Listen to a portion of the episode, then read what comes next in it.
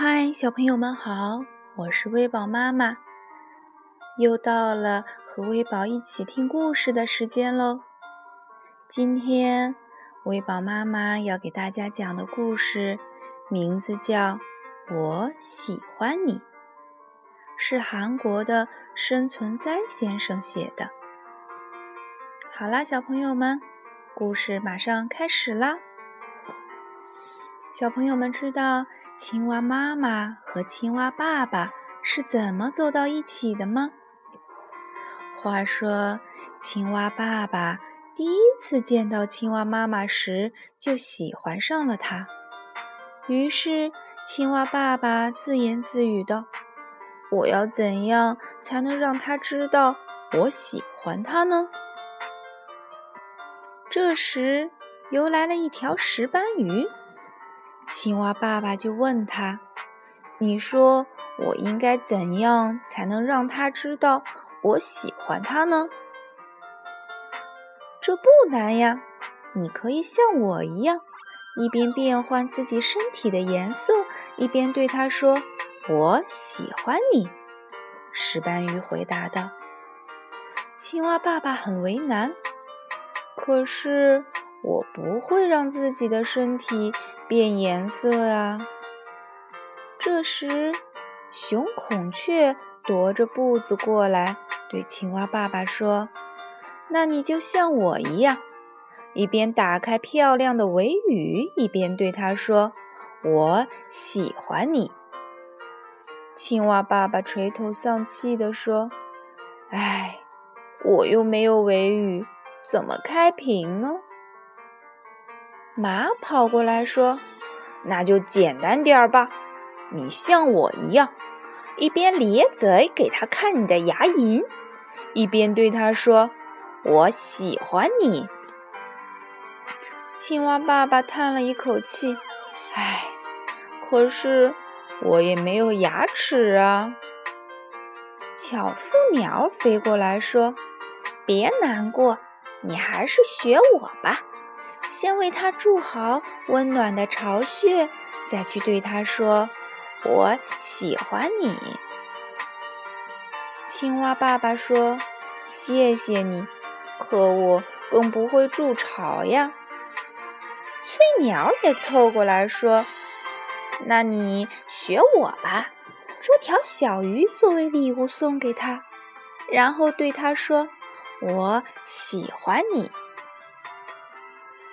青蛙爸爸说：“我也不会捕鱼，唉，难道就没有适合我的求爱方法吗？”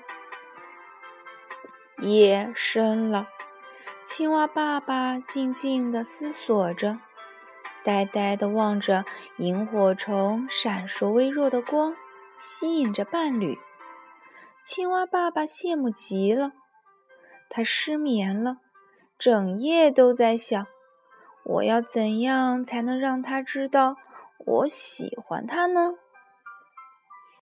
清晨，蟋蟀一蹦一跳地来到青蛙爸爸的面前，说：“来，跟我学唱，叽叽叽叽，我喜欢你。”用优美的歌声打动他，他一定会喜欢上你的。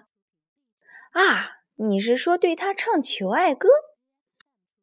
青蛙爸爸噌的一下跳到一片荷叶上，又噌的一下跳到另一片荷叶上，蹭蹭蹭，他一连跳过好几片荷叶，迅速来到了青蛙妈妈的身旁。